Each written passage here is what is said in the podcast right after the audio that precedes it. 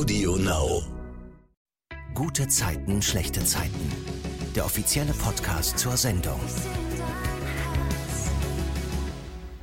Herzlich willkommen zum Gute Zeiten, schlechte Zeiten Podcast. Hier bekommt ihr jede Woche den Rückblick auf die Folgen der vergangenen Woche. Das mache ich, Silvana, immer gemeinsam mit Schauspielern der Serie. Und das sind dieses Mal Wildan Chirpan und Thaddeus Meilinger. Bei GZSZ sind sie Nasan und Felix. Hallo. Hallo. Hallo. Ganz kurz zur Einordnung. Ich habe es die letzten Male gar nicht mehr gesagt, aber heute sage ich es nochmal. Wir sitzen ja getrennt voneinander. Vielleicht könnt ihr mal kurz die Situation beschreiben in der ihr euch befindet? Äh, ja, ja, ich sitze ich sitz hier. gerade hier. Mach du mal. Komm, Bildern, mach du. Ja, das ist ein Nachteil davon, dass man nicht weiß, wann der Gegenüber sprechen möchte, ne? Das stimmt. Ansonsten äh, sitze ich hier in so einer kleinen gemütlichen Nische, habe mir alles hier zurechtgelegt, mein Mikrofon vor mir, direkt vom PC, Kopfhörer auf den Ohren und ich freue mich jetzt auf jeden Fall auf meinen zweiten Podcast mit euch. Mhm. Thaddeus, wo bist du? Ich sitze in einem Produktionsbüro im Studio. Ich habe es eben gedreht und äh, bin direkt hier hoch und habe mir dieses Büro räumen lassen. Und da sitze ich jetzt. Und neben mir, vielleicht hört man es, sitzt unsere Produzentin und bespricht die nächsten Geschichten. also wer ganz genau mhm. zuhört, der kann vielleicht die Zukunft voraussagen. In der Serie trägt Nasan aus religiösen Gründen ja ein Kopftuch. Wildern, du hast ja in Interviews gesagt, ähm, dass es wegen des Kopftuchs bei GZSZ jetzt ja auch viel Hass im Internet gibt, Zuschauer, die das nicht verstehen können. Bist du denn schon auf der Straße deswegen angesprochen worden? Nein, tatsächlich bisher noch nie. Glaubst du, die Leute erkennen dich nicht, weil du eben kein Kopftuch trägst? Ja, das glaube ich tatsächlich, weil ich ja auch in der Rolle der Nasan ja einfach auch noch komplett anders aussehen. Ne? Ich bin viel mehr geschminkt. Ich bin ja im, im realen Leben, sage ich jetzt mal, viel natürlicher unterwegs. Also ich schmink mich selber nicht so gern. Ich habe lockere Kleidung an. Also das hebt sich schon ein bisschen mhm. ab von der Rolle. Und du bist ja auch privaten Mensch, der viel Yoga macht und das auch gern zeigt, zum Beispiel bei Instagram. Bleiben wir mal bei den Vorurteilen, was wir gerade hatten bezüglich Kopftuch. Aber bist du, was Yoga angeht, auch Vorurteilen ausgesetzt? Mm, wie meinst du jetzt genau? Na, dass man dann zum Beispiel sagt, ja, du bist ja besonders biegsam und deswegen. Ja, deswegen, ähm, das würde mich jetzt auch interessieren. ja. Oh weia, ich habe mich vergaloppiert.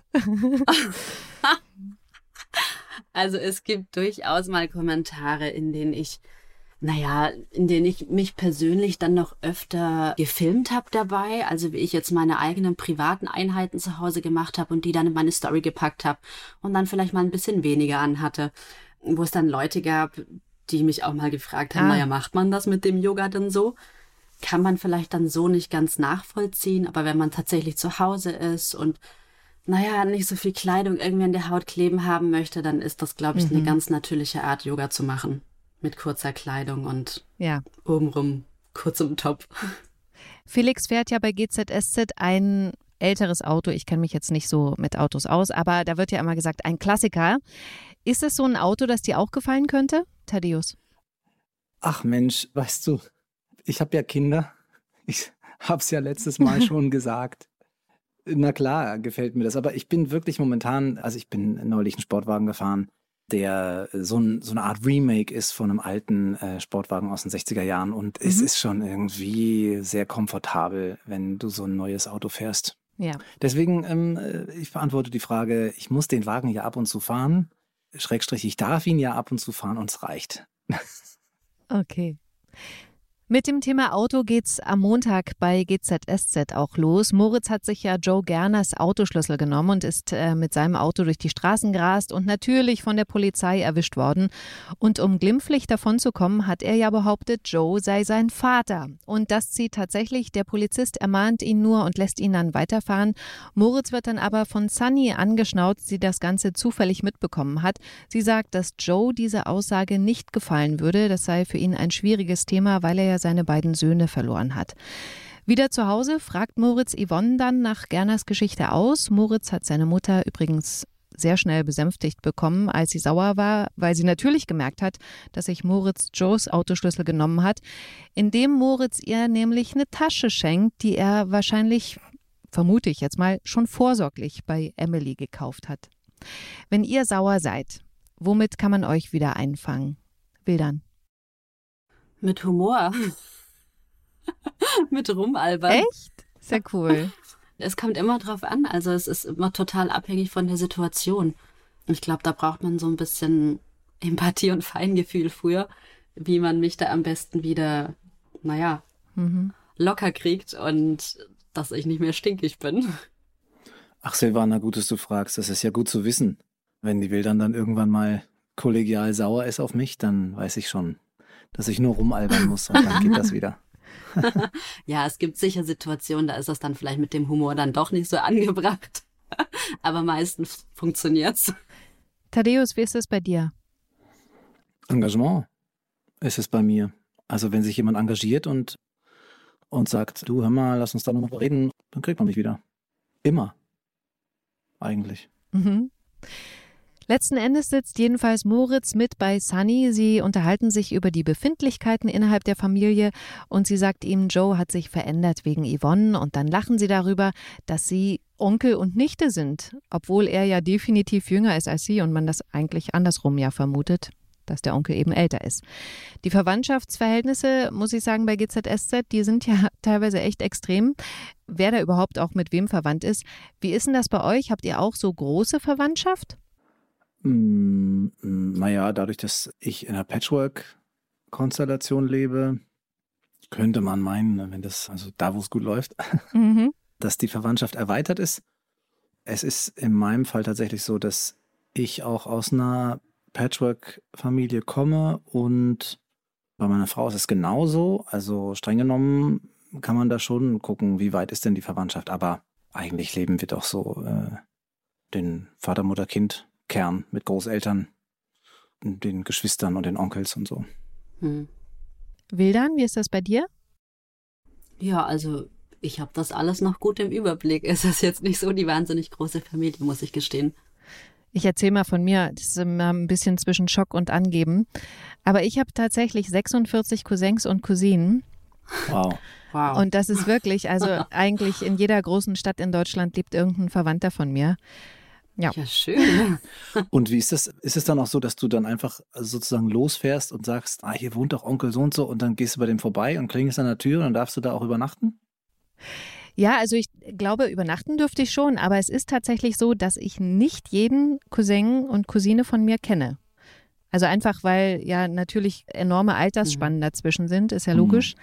Aber ähm, ich glaube, wenn jetzt jemand zu mir kommen würde und sagen würde, ich bin dein Cousin, dann würde ich denken, ja, kann sein, aber weiß ich nicht genau. Kommen wir mal wieder zur Serie. John versucht Toni davon zu überzeugen, dass Shirin ganz sicher nicht schuld ist an Alex Tod und dass der Mann, der auf dem Video zu sehen war und inzwischen in U-Haft sitzt, Shirin das nur in die Schuhe schieben will. Toni lässt sich aber erstmal nicht beirren. Sie geht ins Büro, um ihrer Kollegin zu sagen, dass sie weiß, wer die Frau auf dem Phantombild ist.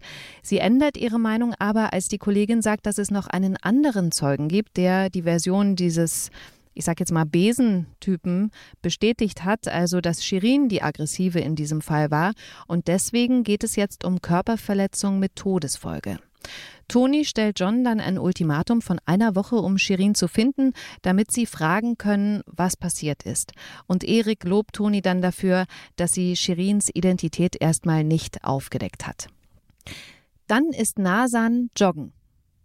Wildern, gehst du privat auch joggen? Oder war das ja. was nur für die Serie?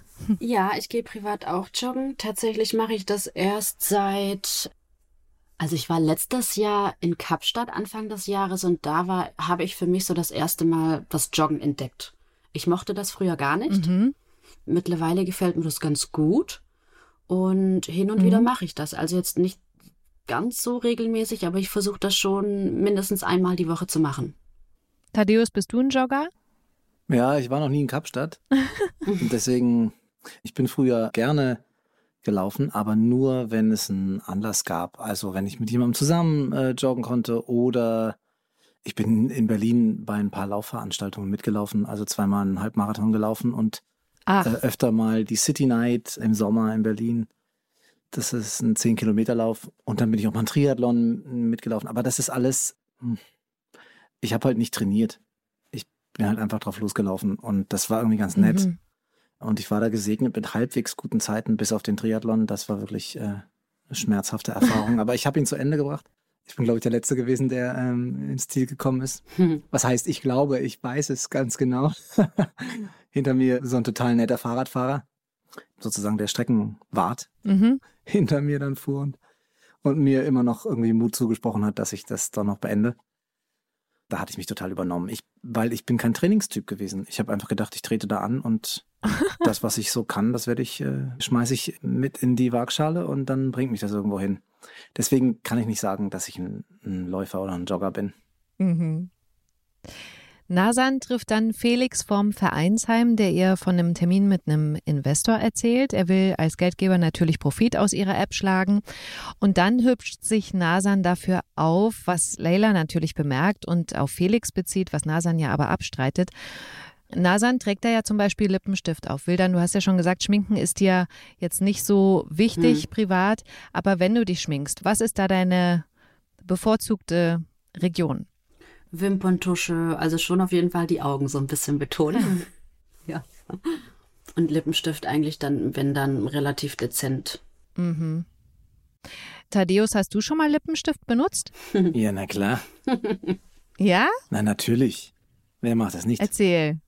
Als Kind habe ich ähm, natürlich den Lippenstift meiner Mutter aufgetragen und Ach, cool. ähm, ich meine, hier beim Drehen passiert es schon ab und zu, aber das ist dann, wir nehmen hier, glaube ich, eher so einen Pflegestift hin und wieder im mhm. Winter und auf der Bühne habe ich auch schon äh, Lippenstift getragen, aber halt immer in Form von so einem Make-up, ne, von so einer Maske. Mhm. Und ähm, kannst du irgendwas überhaupt nicht verstehen, wenn Frauen sich schminken? Jetzt mal abgesehen von der Arbeit am Set? Naja, also es gibt ja viele, also muss ich schon mal sagen, es gibt ja schon sehr viele Frauen, die, die sich so und dann denke ich so, okay, jetzt zeigst du mir, was du alles so in deinem Schminkkasten hast. Aber mhm. es ist mhm. jetzt nicht unbedingt förderlich jetzt so für dein Aussehen.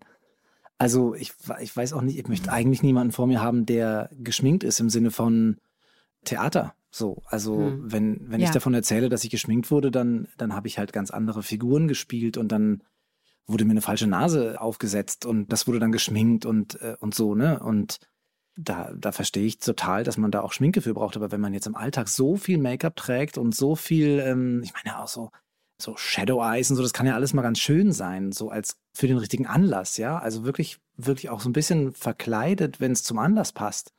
Aber den Alltag so komplett verkleidet zu äh, bestreiten und dann eigentlich darunter ganz anders auszusehen, ich weiß immer nicht, ob das so vorteilhaft ist.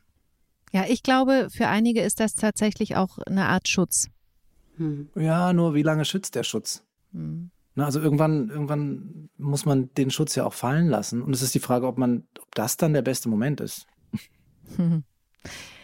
Nasan klingelt dann wegen des Investorentermins bei Felix, der sie als erstes, finde ich, richtig krass provoziert, Thaddeus. Was fragt er sie? Mussten Sie noch beten? ja. Aber er hat es ganz, ganz nett gemeint. Was? Ja, zumindest habe ich das so gespielt. Also meine Idee war, er ist so aufgeregt, dass er zu ihr sagt, na, mussten Sie noch beten, weil er irgendwas sagen will, um zu signalisieren, dass er ihre Welt kennt. Und er liegt damit Ach, natürlich total falsch. Und ich finde es viel spannender, mhm. als jemanden zu zeigen, der der provoziert. Ja? Also ich finde es viel besser, jemanden zu zeigen, der provoziert, ohne dass er es will, als, also oder in dem Fall, gerade wenn es irgendwie um Religion oder Aussehen oder auch eine politische Orientierung oder eine Rasse geht oder so, dass man eben wirklich, ich finde es ja auch irgendwie gerade so ein Thema, gerade Rassismus ist ja in den letzten Wochen total in den Medien gewesen. Mhm. Und wir müssen uns mal klar machen, was wir alles, welchen Rassismus wir eigentlich leben, ohne dass wir es wollen. Also wenn wir irgendwie total positiv eingestellt sind und sagen, beispielsweise irgendwie sagen, nein, nein, ich, ich habe überhaupt nichts gegen Schwarze, die sind ja auch irgendwie körperlich irgendwie, die können viel besser tanzen als Weiße. Dann ist es, dann ist es, ja. versucht man da vielleicht was Positives zu sagen, aber es ist, es ist total rassistisch. Ja. Das zu untersuchen, das fand ich in der Szene äh, interessant. Also zu gucken, der ist aufgeregt und der will sie so ein bisschen foppen gleich mit diesem äh, können Sie das auch auf Englisch und jetzt kommt jemand auf Türkisch und er weiß ganz genau, ja. das wird gut für Sie sein. Da schätzt er Sie dann auch richtig ein und es ist dann eher so, na, müssen Sie noch beten, als, Also ich, ich weiß ja, wie sie so drauf sind und vergisst einfach einen, einen wichtigen Teil. Und es, und es kommt total provokativ rüber. Mhm. Mhm. Also ich habe es absolut so verstanden und ich habe mich dann auch gewundert, dass Nasan da gar nichts zu sagt. Aber vielleicht hat sie es ja auch eher so verstanden, als er wollte eine Lücke füllen. Naja, also ich würde mal sagen, Nasan hat sich im ersten Moment auf jeden Fall schon mal erst von ihm veräppelt gefühlt. Vor allem, ich meine, sie hat ja schon mhm. öfter mit diesem Thema zu kämpfen gehabt und mit Vorurteilen äh, zu kämpfen gehabt. Und genau deshalb kommt das bei ihr auch erstmal provokativ an, auf jeden Fall. Und dann macht er noch weiter, mhm. setzt noch einen drauf. Man, ja, haben sie das jetzt auch schon äh, hier äh, noch vorbereitet in der entsprechenden Sprache? ja, auf Englisch. und dann kommt der Investor, will ja. dann. Wie läuft der Termin? Der Termin läuft gut. Der Termin ist super. Also für Nasan mhm. hätte es eigentlich nicht besser laufen können. Die verstehen sich gut. Er findet die App toll, er findet die Idee klasse, er will investieren. Also es ist eigentlich schon relativ schnell klar, dass er damit einsteigen möchte. Ja. Und Felix beobachtet Nasan da ja ganz genau. Und als der Investor da mal ein Stück weg ist, dann lobt der Nasan zwischendurch sogar Thaddeus. Was sagt er da? Und das war der perfekte Pitch.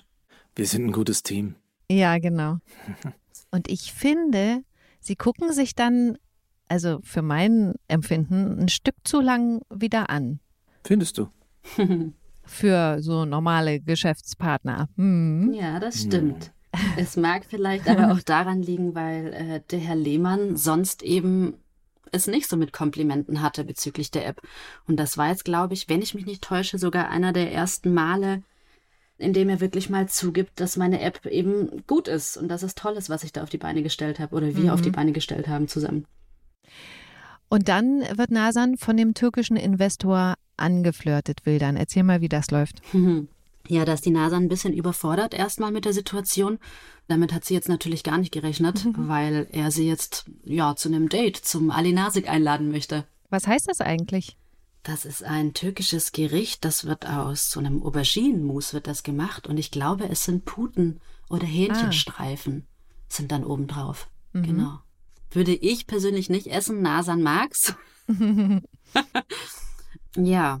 Aber sie zögert ja dann. Und dann stellt der Investor in den Raum, dass Sie und Felix ein Paar sind. Genau, und ich glaube, Tja. da wird Nasan auch zum allerersten Mal bewusst, dass da wirklich irgendwas ist, wovon sie ja auch vorher immer wieder so das Gefühl hatte, irgendwas ist da. Sie konnte es aber bisher nicht richtig zuordnen und einordnen. Und jetzt, mhm. wo sie sieht, aha, der Herr Eiden bemerkt da auch was, also muss da ja wirklich irgendwas sein. Also sie dachte, sie hat das eigentlich ganz gut im Griff oder bildet sich das vielleicht ein, aber anscheinend nicht. Mhm. Und das wird ihr dann in diesem Moment tatsächlich klar. Ja. Und dann sind wir in der Folge am Dienstag, da erklärt Nasan dem Investor, dass sie und Felix nur Geschäftspartner sind und daraufhin gibt er ihr seine Nummer.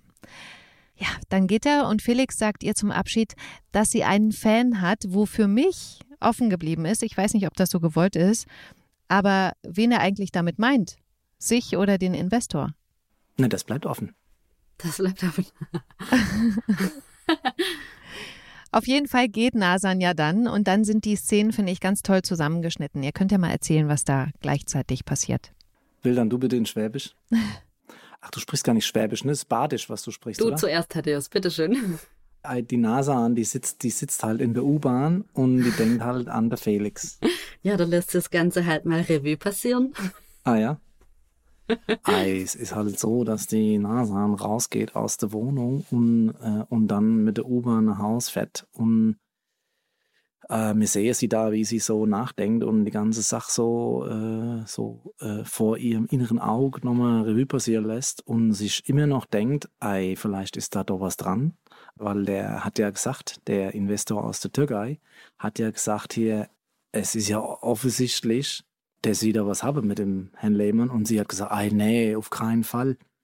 Und das ist der Punkt gewesen, wo sie angefangen hat zu überlegen, ey, vielleicht ist da ja wirklich was.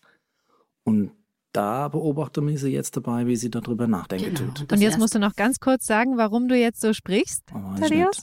Weil mir albern halt immer so rum. Und, und die Wildan, die, die spricht dann halt immer so in ihrem Heimatdialekt und ich spreche halt in meinem Heimatdialekt. Und äh, weil die Wildern ja vorhin auch gesagt hat, man muss rumalbern, damit sie gute Laune hat, dachte ich mir, albern ich mal ein bisschen rum. Ist so. Ja, und Felix ist ja zu Hause und blättert da so ein Notizbuch. Hat sie das da liegen lassen oder so von ihr durch? Das war mir auch nicht so richtig klar, aber auf jeden Fall sieht man dann immer wieder verschiedene Momente, die zwischen den beiden passiert sind, so rumschwirren. Ich weiß nicht, in wessen Kopf man dann reinguckt. Da ist äh, auch sehr offen, wer das eigentlich denkt. Und dann aber sitzt warte mal, Nasa warte mal, warte mal, aber was, was denkt man denn so als Zuschauerin? Frage ich jetzt dich, weil du eine bist. dadurch, dass das immer abwechselnd geschnitten ist, kann das auch sein, dass beide das Gleiche denken Mhm. und sich quasi in ihren Gedanken treffen in diesen Momenten. Oh, ist aber voll romantisch. Das hast du sehr schön gesagt, ja. Ja. Und die Zuschauer sind live dabei. Mhm. Erzähl mal Wildern. Dann sitzt Nasan bei Leila im Vereinsheim. Worüber sprechen die? Sie öffnet sich ihrer Schwester gegenüber und erzählt, dass da irgendwas zwischen ihr und dem Herrn Lehmann ist. Und Mhm. naja, sie möchte das jetzt auch nicht mehr so runterschlucken und deshalb erzählt sie das der Leila, in der Hoffnung, dass die Schwester ihr da so ein bisschen weiterhelfen kann. Weil sie sich Ja. persönlich halt in einem kleinen Gefühlschaos befindet. Ja, und ich finde krass, dass sie sagt, sie sei auf der Suche nach einem Moslem. Sie wolle eine Beziehung für immer. Ja, da schränkt sie sich natürlich selbst sehr ein, aber sie lebt halt eben diese Religion aus und ist Muslima und er ist halt jetzt ein Typ, den sie sich so überhaupt nicht vorstellen kann erstmal. Mhm. Aber gegen die Gefühle kann sie halt trotzdem nicht ankämpfen, also wo die Liebe hinfällt, ne? Leila rät ihr auf jeden Fall, Felix eine grundsätzliche Chance zu geben. Und dann treffen sich Felix und Nasan auf der Straße. Sie macht sich Sorgen um Shirin. Thaddeus, was sagt Felix ihr da? Er spricht von seinem Bruder. Mhm. Und er sagt, dass man eben manche Leute nicht ändern, noch festhalten kann. Und er sagt ihr auch, mit Sicherheit hätte sie sie nicht davon abhalten können. Und es ist auch das erste Mal, dass Felix so eine Wärme ihr gegenüber zeigt und sich auch von so einer herzlichen Seite zeigt. Mhm. Was er natürlich dann auch schnell beendet, indem er geht. Allzu lange hält er das nämlich auch nicht aus, ja. Und wer weiß, wo das hinführen könnte. Und Nasan lächelt wieder. Hm, so schmunzelt vor sich hin. Ja. Oh, vielleicht ist er ja doch ein ganz Lieber und wer weiß. Philipp überbringt Paul und Emily zu Hause die Nachricht, dass Paul morgen an der Hand operiert werden kann, weil die amerikanische Handchirurgin Dr. Fowler ja gerade im Jeremias zu Gast ist, ihn nicht nur kostenlos behandelt, sondern über ihre Stiftung auch noch das Geld für das ganze Drumrum zusammengekommen ist. Paul macht sich erst Gedanken, dass die OP vielleicht gar nichts bringt, aber Emily überzeugt ihn, gute Laune zu haben, woraufhin er zu Hause Musik anmacht und beide dann im Wohnzimmer tanzen abhotten regelrecht. Das finde ich total super. Das mache ich auch öfter. Wann habt ihr sowas das letzte Mal gemacht? So eine Tanzeinlage meinst du jetzt? Ja. Mit deinem Mann? Immer wieder mal. Ja. Kommt ständig vor bei uns. Cool. Ja, ich finde, sowas macht auch total gute Laune. Ja, ich habe ja so einen Freund, den Erik Stiefest, den kennen ja einige Zuhörer auch noch. Und Ja. der kann ja unglaublich gut tanzen. Und dessen Sohn, der ist ja ungefähr so alt und also ein paar Monate älter als mein Sohn, also als mein älterer Sohn. Und der kann schon unglaublich gut tanzen. Und das ist dann immer so ein Punkt, wo ich denke, oh, ich muss ganz, ganz viel tanzen zu Hause mit meinen Kindern, damit die auch ein bisschen was abkriegen. Ja. Weil ich natürlich weit entfernt bin von den Qualitäten von Erik Stehfest. Hat eigentlich Felix schon mal richtig getanzt? Es gab eine Szene, da war Felix noch mit Sunny zusammen oder noch nicht mit Sunny zusammen oder wie fast mit Sunny zusammen oder nicht mehr mit Sunny zusammen. Ich weiß es nicht genau. Auf jeden Fall gab es eine Situation, da wurde gefeiert im Vereinsheim und Felix tanzte und ich wollte den eigentlich so tanzen lassen, wollte ihn so anlegen, dass er immer so am Takt vorbei tanzt. Dass er so ein totaler Tanzhonk ist und es gar nicht hinkriegt, ja. Und es war aber der Regie dann damals, ich weiß gar nicht mehr, wer es war, dann doch zu viel. Die wollten das nicht. Und deswegen hat Felix dann irgendwie doch so halbwegs getanzt, aber ich habe ihn trotzdem ziemlich schlecht tanzen lassen. Wir sind dann im Krankenhaus. Da wird Nasan kurzfristig von Philipp gefragt, ob sie bei dieser komplizierten Hand-OP assistieren will, was sie freut. Und dann kommt so eine Szene, wo sie dieser ähm, Superärztin aus den USA beweist, dass sie genau weiß, was zu tun ist. Wildern, da sind Sätze gefallen. Fachchinesisch vom Feinsten, würde ich mal sagen. Wow. Kannst du noch was davon? Ich kann gar nichts mehr davon und das war ganz witzig, weil ich ich habe keine Ahnung, wie oft wir das gedreht haben. Und ich habe keine Ahnung, wie oft ich genau diese Passage durchgegangen bin. Auf jeden Fall wirklich oft, so dass ich mir sicher war, es wird beim ersten Mal funktionieren. War dann natürlich nicht so. Wir haben das, glaube ich, dann vier oder fünf Mal nochmal neu gemacht und ich habe das danach einfach komplett losgelassen, habe sofort im Nachhinein vergessen.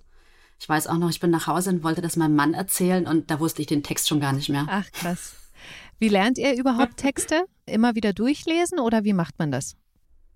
Ja, so starte ich auf jeden Fall immer wieder erstmal durchlesen und irgendwann, ähm, na, ich sage jetzt mal so, Dialoge sind ja etwas leichter zu lernen als Monologe. Und ja, es kommt immer drauf an. Also erstmal trocken die Texte durchgehen, dann irgendwann auch gerne mal zu zweit, wenn man die Zeit dazu hat, dann in der Produktion, bevor es dann ans Set geht. Ja.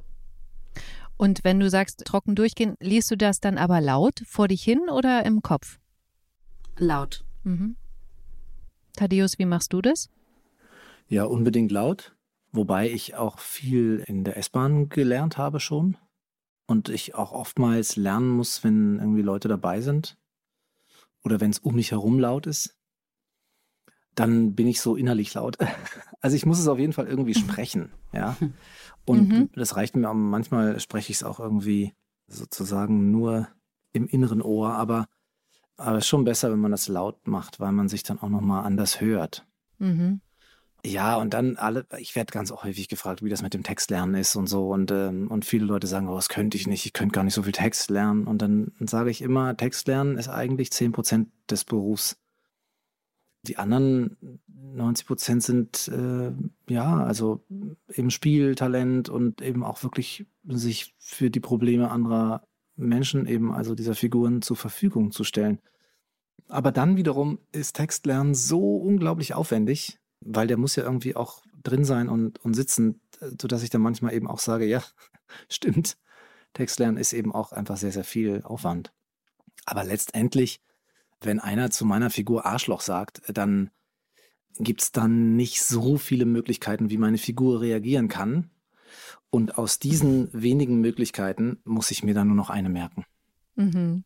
Also wir lernen ja situativ. Wir lernen ja nicht ein Gedicht auswendig, sondern wir lernen tatsächlich etwas, was in der Situation mit den Spielpartnern zusammen meiner Figur, die ich ohnehin schon kenne, gerade passiert. Und das muss man sich anders vorstellen, als jetzt ein Telefonbuch auswendig zu lernen oder ein Gedicht oder so. Kurz bevor die OP beginnt, kriegt diese Superärztin einen Anruf, dass ihr Mann einen Herzinfarkt hatte. Sie will die OP zwar durchziehen, merkt dann aber mittendrin, dass sie zu zittrig ist und dann rennt sie aus dem OP. Sunny hat sich im Internet eine gebrauchte Spiegelreflexkamera bestellt. Die kommt dann auch noch an, kurz bevor sie zu ihren Eltern nach Taiwan abreist. Und dann bemerkt sie, dass da noch Fotos drauf sind. Und zwar von Maren, Emma und Alexander. Das ist also die Kamera von Alex, die vor Monaten aus der Wohnung geklaut wurde. Sunny bringt die Kamera dann zu Nina und Leon, damit die entscheiden, was damit passieren soll. Und die beiden diskutieren dann, ob sie sich die Bilder ansehen, bevor sie die Kamera an Maren geben. Nina will das nicht. Sie sagt, das sei übergriffig. Wenn ihr jetzt eine Kamera finden würdet mit Fotos drauf oder ein Handy, das jetzt nicht gesperrt ist, würdet ihr euch die Bilder darauf angucken? Hm. Ich glaube ja. Naja, Sunny guckt ja jetzt auch nicht die Bilder an. Ne? Also ich glaube, sie schaltet die Kamera ein und geht die Funktionen durch. Und dann äh, geht sie halt, glaube ich, auch einfach auf die Wiedergabefunktion und da sieht sie diese Bilder und dann hört sie auch direkt auf, wenn ich das richtig verstanden habe. Also ich glaube, so würde mir das auch passieren. Jonas nimmt die Kamera schließlich mit zu Maren. Er vermutet, dass sie sich freuen wird und sagt auch Nina und Leon, dass sie gemerkt hat, dass sie nach vorn schauen muss. Wir als Zuschauer sehen aber gleichzeitig, wie Maren bei sich im Schlafzimmer ein Foto von Alex an der Wand berührt, wie sie ein Hemd von ihm aus dem Schrank holt, daran riecht, das dann anzieht und laut schluchzt. In der Folge am Mittwoch steht Nasan mit der Handchirurgin und Philipp auf dem Krankenhausflur. Will dann was besprechen die drei? Es geht darum, dass die Nasan jetzt die OP unter Anleitung von Dr. Fowler übernehmen soll und ob sie sich das zutraut. Ja, sehr, sehr viel Verantwortung, die da auf sie zukommt. Allerdings muss ich auch sagen, ich finde es sehr, sehr mutig von ihr, dass sie das dann auch macht. Also sie übernimmt dann die OP. Frau Dr. Fowler, die leitet das Ganze an und ja, dann wird erstmal operiert. Ja, und dann sagt Nasan Emily später, dass es auch keine Komplikationen gab. Emily will davon aber nichts hören und nur mit Dr. Fowler sprechen, dieser Ärztin eben. Und sie bezeichnet Nasan dann als Azubine. Das fand ich so krass abwertend. Kennt ihr sowas? Ist für euch zum Beispiel, das frage ich jetzt mal ganz spontan, Darsteller eine abwertende Bezeichnung für Schauspieler? Ah, es kommt immer darauf an, in welchem Kontext das verwendet wird. Hm. Ach, mir ist das eigentlich wurscht inzwischen. Ich weiß, was ich mache und ähm, Hm. es kommt wirklich auf den Kontext an. Also wenn du jetzt einen Kritiker hast und der legt es drauf an, äh, das kriegst du natürlich dann schon irgendwie mit, dass der abwerten will und dann äh, denkst du dir halt irgendwie auch, okay, gut, wenn du das unbedingt brauchst, äh, dann ärgert es vielleicht schon. Aber ansonsten, das wird ja einfach so, äh, viele sprechen ja auch von Schauspielern, was im Grunde auch abwertend ist. Ne? Schauspielern ist das, was jeder macht, wenn er für andere oder für Kinder oder so was nachäfft, ja, oder nachspielt. Mhm. Das wäre Schauspielern. Aber wir spielen eben, ne? Also es gibt äh, das Verb Schauspielen so nicht, aber das lässt sich nicht einfach durch das Verb Schauspielern ersetzen. Inzwischen geht's aber, ja, der Duden erlaubt es seit ein paar Jahren. Ich finde das so, mich hat das eine Zeit lang geärgert. Aber ich finde das immer so wichtig, da auf den Kontext zu gucken und zu sagen, naja gut, die Leute finden es nicht besser, sie meinen das jetzt nicht abwertend und dann ist es auch okay. Hm. Also ich persönlich muss auch gestehen, ich habe das jetzt noch nie so als Abwertung betrachtet. Nö. Mhm. Du bist ja auch noch eine Darstellerin. Das war jetzt abwertend. Ba- Bam. So schnell kann es gehen. Ja, aber guck mal, sie lacht das weg. So. Emily ist auf jeden Fall richtig sauer, dass Paul von Nasan operiert wurde und schnauzt deswegen Philipp an, weil der das ja vorgeschlagen hat. Der erklärt ihr aber, dass Nasan wirklich mutig war, das zu machen und dass sie das bestimmt nicht für ihren Lebenslauf gemacht hat. Nasan ist dann bei Paul, als er aus der Narkose aufgewacht ist, will dann, was besprechen die beiden? Naja, ich sage ihm, dass das alles gut verlaufen ist und dass er, wenn nachdem der Heilungsprozess vorbei ist, seine volle Funktionsfähigkeit wieder zurückerhält. Und das freut Nasan natürlich.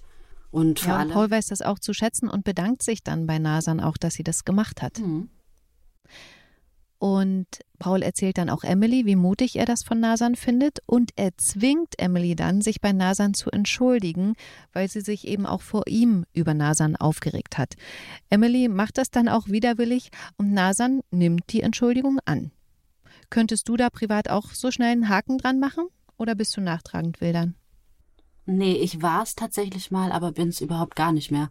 Also es kommt natürlich immer drauf an, so was, was das für eine Situation ist und was genau da war. Aber ich würde mal behaupten, dass ich nicht nachtragend bin, dass ich über gewisse Sachen drüber hinwegsehen kann. Hm. Und mittlerweile auch weiß, dass Menschen das vielleicht auch gar nicht so böse meinen, sondern es selber entweder nicht besser wussten oder in dem Moment auch einfach nur pff, sauer und überfordert waren mit der Situation. Wie in Emilys Fall auch, was ich ja auch durchaus irgendwo ein bisschen nachvollziehen kann.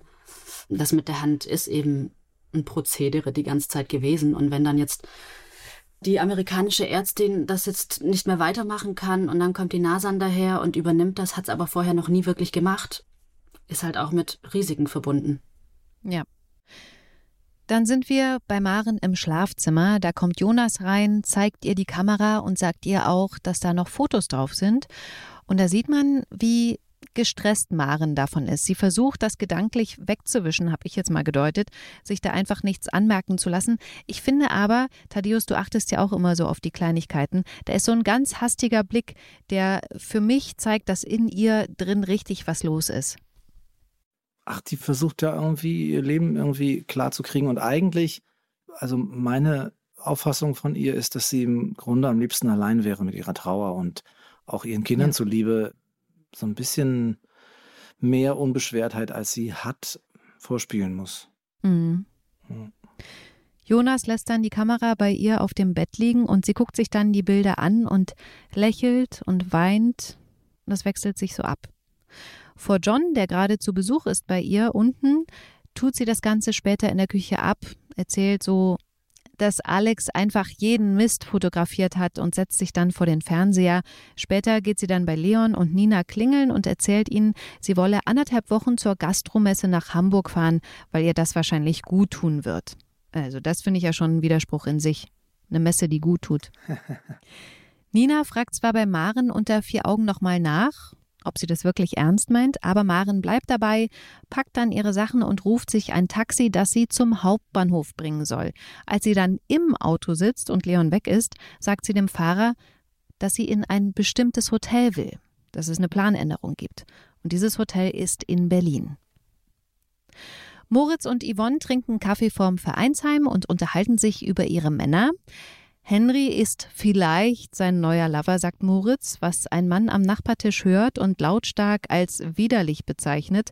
Yvonne will den Mann direkt zurechtweisen, wovon Moritz sie aber abhält, weil man sich ja nicht mit jedem anlegen kann, wie er sagt. Also belässt sie es erstmal dabei. Und später fällt ihr ein, dass sie vergessen hat, die Steuererklärung zu machen. Und Moritz sagt ihr danach, er bräuchte ja auch am liebsten einen reichen Typen, der müsste allerdings jünger sein als Joe. Und daraufhin sagt der Typ vom Nachbartisch, er kotzt gleich. Was war das? Hast mich schon verstanden. Ihr Schwuchteln seid doch alle krank. Sag mal, geht's noch? Jetzt hör mir mal zu, du Lolli. Mein Sohn ist der tollste, großartigste und anständigste Mensch, den man sich nur vorstellen kann. Und der Einzige, der hier krank ist, bist du. Lass dich mal untersuchen! Homophobie ist heilbar! Wieder zu Hause hilft Moritz Yvonne bei der Steuererklärung und ist damit dann auch schnell durch. Und da ist dann wieder so eine tolle Szene, wo sie beide zu einem Song, der im Radio läuft, das Playback zusammen performen. Moritz will dann auch sofort den Brief mit der Steuererklärung zur Post bringen, wird aber auf dem Weg dorthin abgelenkt, und zwar von Jonas, der im Kiez Basketball spielt. Und deswegen legt er den Brief auf Felix Auto, das gerade offen ist, weil es ja ein Cabrio ist.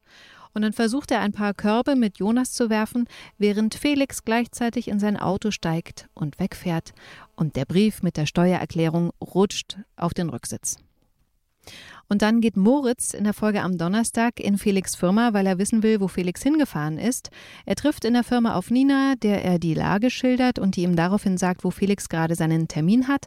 Da fährt Moritz mit dem Fahrrad hin, zieht den Brief aus dem offenen Auto raus und macht aus Versehen einen Kratzer in den Lack. Und da kommt natürlich Felix dazu, aber Moritz flüchtet. Der beichtet das Ganze sogar zu Hause bei Yvonne, die das kaum glauben kann. Und dann trifft Moritz Felix am nächsten Morgen zufällig im Kiez. Erzähl mal, Thaddeus. Äh, ja, also Moritz entdeckt Felix zuerst und ähm, weiß nicht, dass Felix ihn auch entdeckt hat. Und dann überrascht Felix ihn und stellt ihn zur Rede und naja, er bringt ihn eigentlich sehr schnell in eine ausweglose Lage. Aber das ist bei Moritz, glaube ich, auch nicht schwer, weil der ja so, so, so schnell immer alles zugibt, was er gemacht hat. Was ich übrigens auch einen tollen Zug finde. Und der kann wahrscheinlich genauso schlecht lügen wie seine Mutter. Ja. Probiert's nur häufiger als seine Mutter. Und dann bietet Moritz Felix an, da doch vielleicht mit sexuellen Diensten äh, also die Sache wieder so zu bereinigen, ja, und äh, das lehnt Felix ab und macht ihm klar, dass er auch seinen Wagen nicht anfassen wird. Ja. So. Also damit will er ihm deutlich machen, dass, äh, dass da also nichts läuft. Aber er, Felix hat natürlich andere Ideen, weil er natürlich jetzt auch weiß, dass das der Bruder von Laura ist, die ja noch in Griechenland ist und, genau. und immer noch Felix Frau. Ach, die sind ja immer noch verheiratet, stimmt. Leon hat auf jeden Fall seine Möbel inzwischen zu Nina in die Wohnung gebracht. Das ist ein Boxsack, eine Liege und so ein Sessel, die einfach nicht in ihre Einrichtung passen. Sie will zwar nicht direkt darüber diskutieren, aber später nochmal darüber reden, welche Sachen jetzt von ihm weg müssen. Ihn stört, dass nichts von ihm in der Wohnung ist. Könnt ihr sowas nachvollziehen? Wie ist das bei euch zu Hause? Wer hat das eingerichtet? Also bei uns war das so ein gemeinsames Ding. Aber trotzdem würde ich sagen, dass so meine Ideen ein bisschen mehr mit eingeflossen sind. ja, doch. Vor allem, weil mir das auch einfach sehr viel Spaß macht. Mhm. Thaddeus? Ja, also wir haben durch diverse Todesfälle in den Familien einfach unglaublich viele Sachen äh, bekommen und ähm, konnten uns also im Laufe der Ereignisse und Entwicklungen immer so was dahin stellen und dorthin stellen und da Also haben wir ähm, einfach viel gehabt. Und als wir dann umgezogen sind in unser Häuschen, da haben wir, da haben wir dann aber gesagt, okay, wir machen das gemeinsam. Wir haben damals, die Methode war so, dass wir gesagt haben, wir stellen erstmal alles unter Mhm. und nehmen nur das raus, was wir brauchen. Und es hat nicht lange gedauert, da war unser Haus eingerichtet. Und die Kisten sind trotzdem noch sehr voll geblieben. Weil man ja dann doch so viel nicht braucht und man muss sich dann auch nicht drum streiten. Man sagt dann irgendwie so, ey, jetzt bräuchten wir aber unbedingt hier ein Bild. Welches Bild wollen wir da hinhängen? Du hast doch das, ich habe doch das. Und dann hängen wir es da hin und dann hängt es da. Und dann ist es gar nicht so, dass einer das da hingehangen hat und der andere irgendwie sagt, ah, das finde ich aber nicht gut und so. Aber es ist doch so, dass meine Frau sehr viel ähm, Rücksicht auf mich nimmt, weil ich mag es nicht so bunt, ich mag es ein bisschen schlichter, ich mag es ein bisschen cleaner und aufgeräumter und so. Und mh, Friederike ist äh, aber so, dass sie auch gerne mal auf den Flohmarkt geht und einkauft und dann auch mal was austauscht und so. Und mir ist das alles zu, auch neben der Arbeit und ich muss mich dann konzentrieren und so. Und dann ist mir das alles manchmal zu viel. Also so würde ich sagen, ist sie eigentlich schon diejenige, die das mit dem Einrichten übernimmt, aber äh, sie nimmt eben Rücksicht auf meine stilistischen Vorstellungen. Mhm. Leon kriegt dann einen Anruf von der Gastromesse in Hamburg. Man sagt ihm, dass niemand aus dem Mauerwerk da ist. Und er erzählt Nina dann, dass Maren ihre Akkreditierung nicht abgeholt hat. Und dann machen sich beide natürlich gleich Sorgen. Leon spricht dann bei Maren auf die Mailbox und erzählt auch Jonas, dass seine Mutter nicht erreichbar ist und offensichtlich auch nicht in Hamburg. Jonas will daraufhin ihr Handy tracken. In dem Moment kriegt Leon aber eine Nachricht von Maren, dass sie am Abend davor einfach schnell eingeschlafen ist und jetzt aber alles gut ist und sie auch die Akkreditierung hat. Toni hat sich die Akten zu Alex Tod geben lassen und erfahren, dass der Verdächtige aus der U-Haft, den ich vorhin mal Besentyp genannt habe, entlassen wird und er sich angeblich nicht an den genauen Unfallhergang erinnern kann. Sie beschließt, ihn zu beschatten und findet dabei raus, dass er offensichtlich Drogen nicht nur selbst konsumiert, sondern auch verkauft. Das alles erzählt sie John und der macht sich daraufhin eigenmächtig auf den Weg zu dem Mann, der schraubt gerade auf einem Hinterhof an Autos. John tut so, als wolle er Drogen kaufen und fragt ihn, ob das so krasses Zeug ist, wie er angeblich mal hatte. Und er erzählt ihm, dass er davon damals so agro geworden ist, dass er einem Typen fast die Fresse poliert hätte, als der ihm auf den Sack gegangen ist. Und dann gibt es wirklich so Szenen, da will ich am liebsten den Fernseher ausmachen, weil ich denke, nee, das kann ja jetzt nicht sein. Und das war ja dann wieder so eine Stelle, weil John den Typen dann fragt, ob er sowas auch kennt, dass man so agro wird von Drogen. Und daraufhin schnappt sich dieser Typ dann einen Hammer und geht damit auf John los und schreit ihn an, warum er das wissen will. In der Folge am Freitag geht Toni in dieser brenzlichen Situation dazwischen. Sie hat von Erik erfahren, dass John angeblich eine neue Muckibude in einer bestimmten Gegend ausprobieren wollte, woraufhin sie einfach eins und eins zusammengezählt hat, weil sie ja John vorher gesagt hat, wo der Besentyp seine Werkstatt hat und das war eben da in der Ecke. Sie weist sich, als Polizistin aus und fordert den Besentyp dann auf, den Hammer fallen zu lassen. Was dann passiert, das sehen wir nicht. Nur wie sich Toni wieder zu Hause natürlich bei Erik über John aufregt. Sie sagt ihm, dass sie Shirin jetzt wirklich melden muss. Dann fällt ihr aber ein, dass sie vielleicht noch einen Taxifahrer als Zeugen finden kann, weil die ja so viel sehen beim Rumfahren in der Stadt. Das fand ich wirklich, muss ich sagen, ziemlich schlau von ihr. Und dann findet Toni durch viel Telefonieren tatsächlich einen Taxifahrer, der zur Unfallzeit mit dem Auto da in der Straße gestanden haben muss. Und das Auto war auch noch ausgerechnet die ganzen letzten Wochen in der Werkstatt, weswegen die Daten seiner Dashcam vom Unfalltag noch nicht überschrieben wurden. Und dann kann sie sich mit Erik zu Hause das Video angucken und sieht, was wirklich passiert ist. Die Kamera hat nämlich aufgezeichnet, wie Alex von diesem Besentyp vor den LKW geschubst wurde, weil er beim Streit zwischen ihm und Shirin dazwischen gegangen ist. Erik macht dann die Augen zu, Toni steht der Mund offen und ich hatte auch wirklich Gänsehaut. Jonas soll spontan als DJ im Mauerwerk einspringen. Er will anfangs nicht, weil ihm nicht nach Feiern zumute ist, aber Merle überredet ihn, das zu machen und dann legt er abends da auf, feiert und sieht dann plötzlich Alex in der Menge tanzen oder er erinnert sich daran, wie Alex da früher getanzt hat. Das Ganze erzählt er Merle zu Hause, die ihm wiederum erzählt, dass sie manchmal das Gefühl hat, ihre Mutter, die ja auch schon gestorben ist, sei noch da. Am nächsten Morgen haben Merle und Jonas offensichtlich Sex. Das sehen wir nicht. Wir sehen dann erst, wie Merle sich in Panik auf die Toilette setzt und schimpft, dass das Kondom geplatzt ist und sie jetzt da auf der Toilette offensichtlich die Körperflüssigkeiten so schnell wie möglich wieder rauslaufen lassen will. Also da bin ich mal gespannt, was da noch kommt. Nachwuchs, Nachwuchs bei GZSZ. Oh Gott, aber sie ist doch erst 16. Ja, genau. Nein, das Gerade möchte ich drum. nicht. Dann sitzen Felix und Nasan im Büro zusammen. Sie haben später einen Termin mit dem Finanzvorstand. Was besprechen die beiden vorab? Thaddeus. Ah, das ist eine schöne Szene. Die habe ich gern gespielt, weil ähm, Felix sagt, da sitzen die ganz harten Hunde und da kommt es wirklich äh, darauf an, dass man die überzeugt und Nasan fragt, was man dafür äh, braucht, um die zu überzeugen und dann sagt Felix Charme. Und ich habe das gespielt. Ich habe mich da mit Regie und unserem äh, Schauspielcoach abgesprochen. Wir hatten eine gute Idee, finde ich. Und ich habe das dann gespielt, komplett uncharmant. Ja, also man könnte ja wirklich sagen, man braucht Charme und deswegen spreche ich über Charme, weil ich selber so charmant bin und so. Aber Mhm. er sagt das, also wirklich äh, in einer Art und Weise, die, die weniger charmant gar nicht sein könnte. Er sagt, es braucht Charme. Und weil so stelle ich mir das dann eben auch vor, weil es eben ähm, eiskalt kalkuliert ist. Man muss halt die Leute da, diese alten Hunde, die gut rechnen können, irgendwie davon überzeugen, dass sie da Mhm. ähm, das Geld springen lassen sollen. Und, und dann muss man das eben mit allen Mitteln machen. Aber das heißt nicht, dass man da selber dann so drauf ist. Also kann schon dann auch, und jetzt ist das Wort richtig, geschauspielert sein. Aha. Auf jeden Fall schreibt ja Nasan da fleißig mit und bedankt sich dann für die Tipps und geht. Sie trifft sich nämlich mit dem türkischen Investor im Mauerwerk. Er hatte sie ja um ein Date gebeten und sie hat ihn ja auch angerufen. Will dann erzähl mal, wie läuft denn das Date? Ja, wobei das Treffen da draußen vom Mauerwerk tatsächlich äh, spontan und zufällig war. Ach, aber sie hat ihn doch vorher angerufen. Hm, ja, allerdings ist das, dass sie sich jetzt da draußen treffen, noch mal ein bisschen.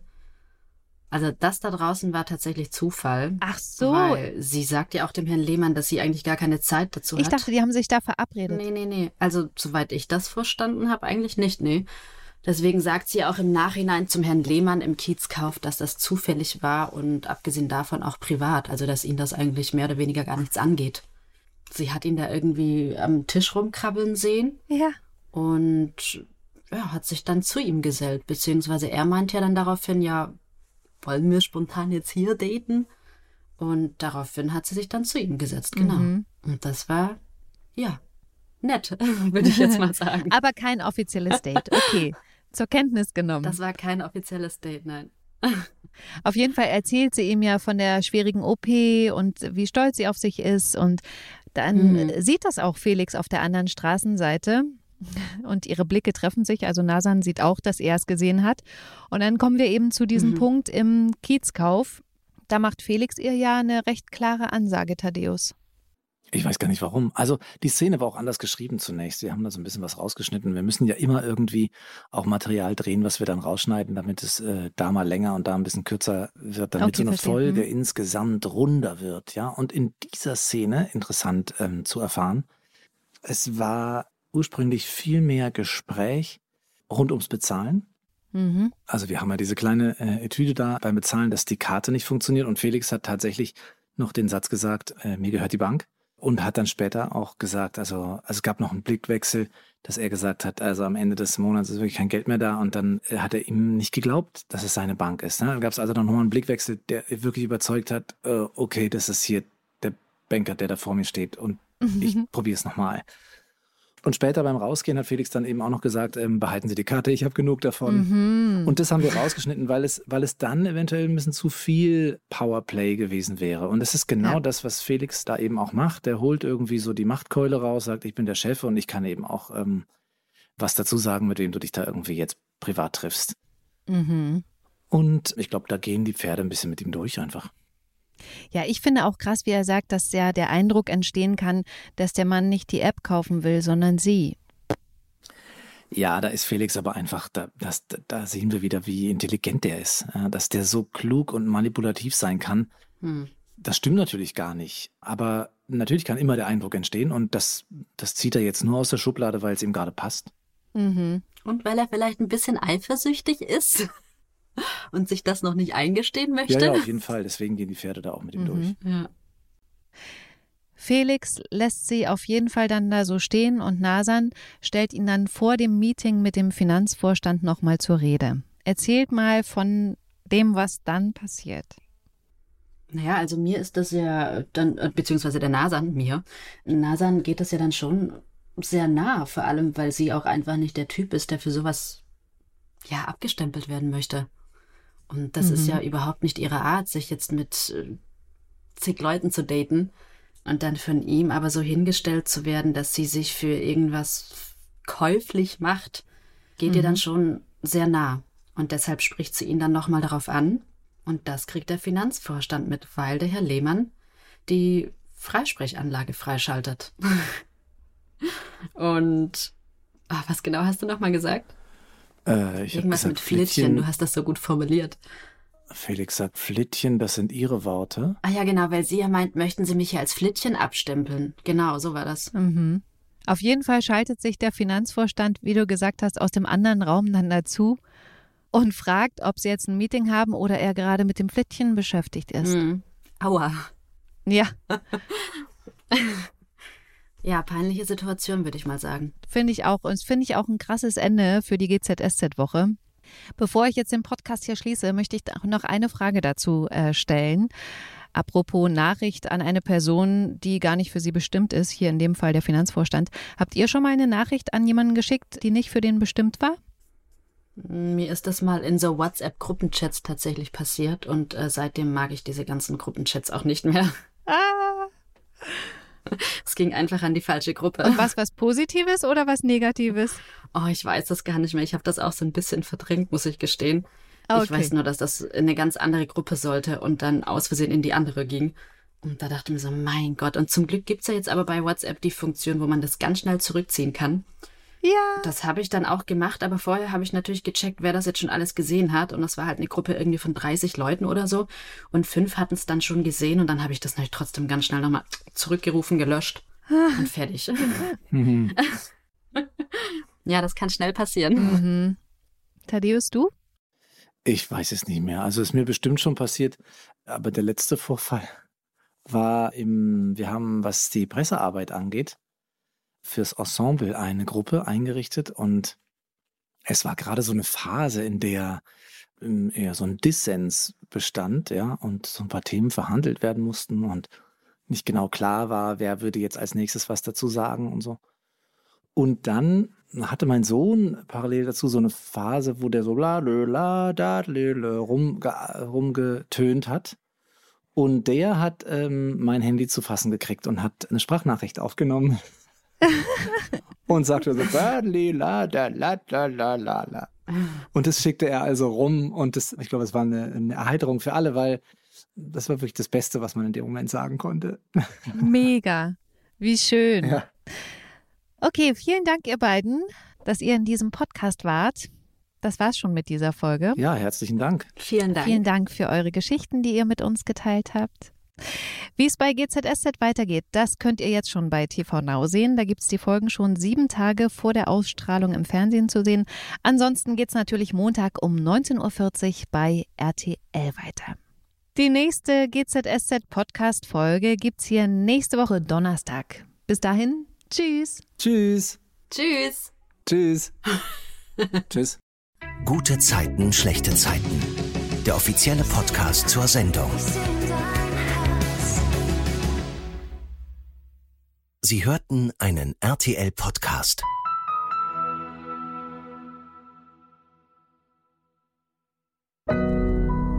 Audio Now.